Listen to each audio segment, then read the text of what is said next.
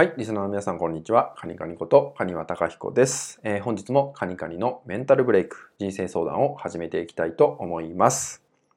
今回いただいているご相談はですね、えー、お酒に逃げてしまう癖を直したいといったようなね、ご相談になります。えー、お酒に逃げてしまうといったようなね、お悩みがあるっていうことなんですけど、え日常の中でですね、えストレスが蓄積されていることによって、どうしてもね、こう飲まずにはいられないみたいなね、ことが起きてしまう方も多いと思うんですよ。で、ついついね、飲みすぎてしまって、で、体調を崩しちゃったりとかね。で、またそんな自分に自己嫌悪に陥ってしまったりとか、っていうこともね、えー、経験されているんじゃないかなと思います。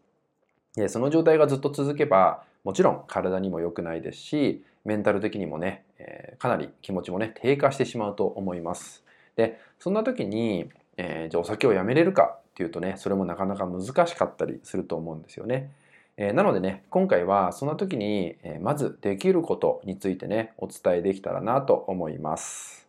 えー、それはですね、お酒の飲み方のセットアップっていうのがね、大事かなと思います。お酒をどう飲むかってことですよね。え、お酒って楽しく飲んだ方がいいと思うんですよね。なので、せっかく飲むんであれば、まあ、そういう気持ちに切り替えて飲むってことが大事になります。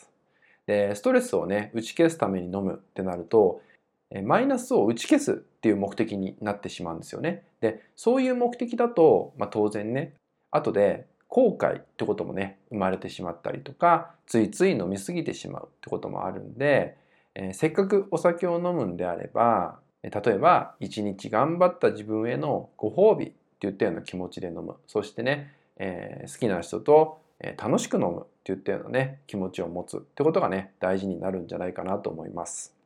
せっかく飲むんであればね、えー、ちゃんと目的を持つそれがねセットアップってものになるんですけどね楽しく飲もうっていう気持ちにね切り替えられるかどうかっていうのがとても大事になってきます、えー、もちろん、えー、楽しく飲んだとしてもねえー、たくさん飲みすぎてしまえば、えー、体にもね影響が出てしまうんでねそこはしっかりとセーブしていただきたいと思うんですけど楽しく飲めればその辺もセーブできるようになってくるんですよね。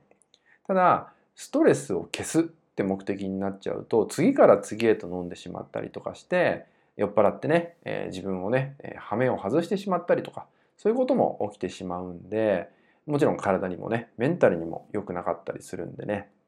えー、せっかくお酒を飲むんであれば目的を持つそれがね楽しく飲む目的に変えるってことだけでもかなり、えー、飲み方っていうのもね変わってくるしまず逃げるってことがね変わってくると思うので、えー、いきなりねそういうね飲んでしまうことをやめるってなるとねそれもストレスになってしまうのでそういう選択をまずするんじゃなくてね、えー、飲み方を変えていくといったようなねことからね始めてもらえたらと思うのでねぜひ、えー、そういうね、ちょっとした切り替えからスタートしてみましょう。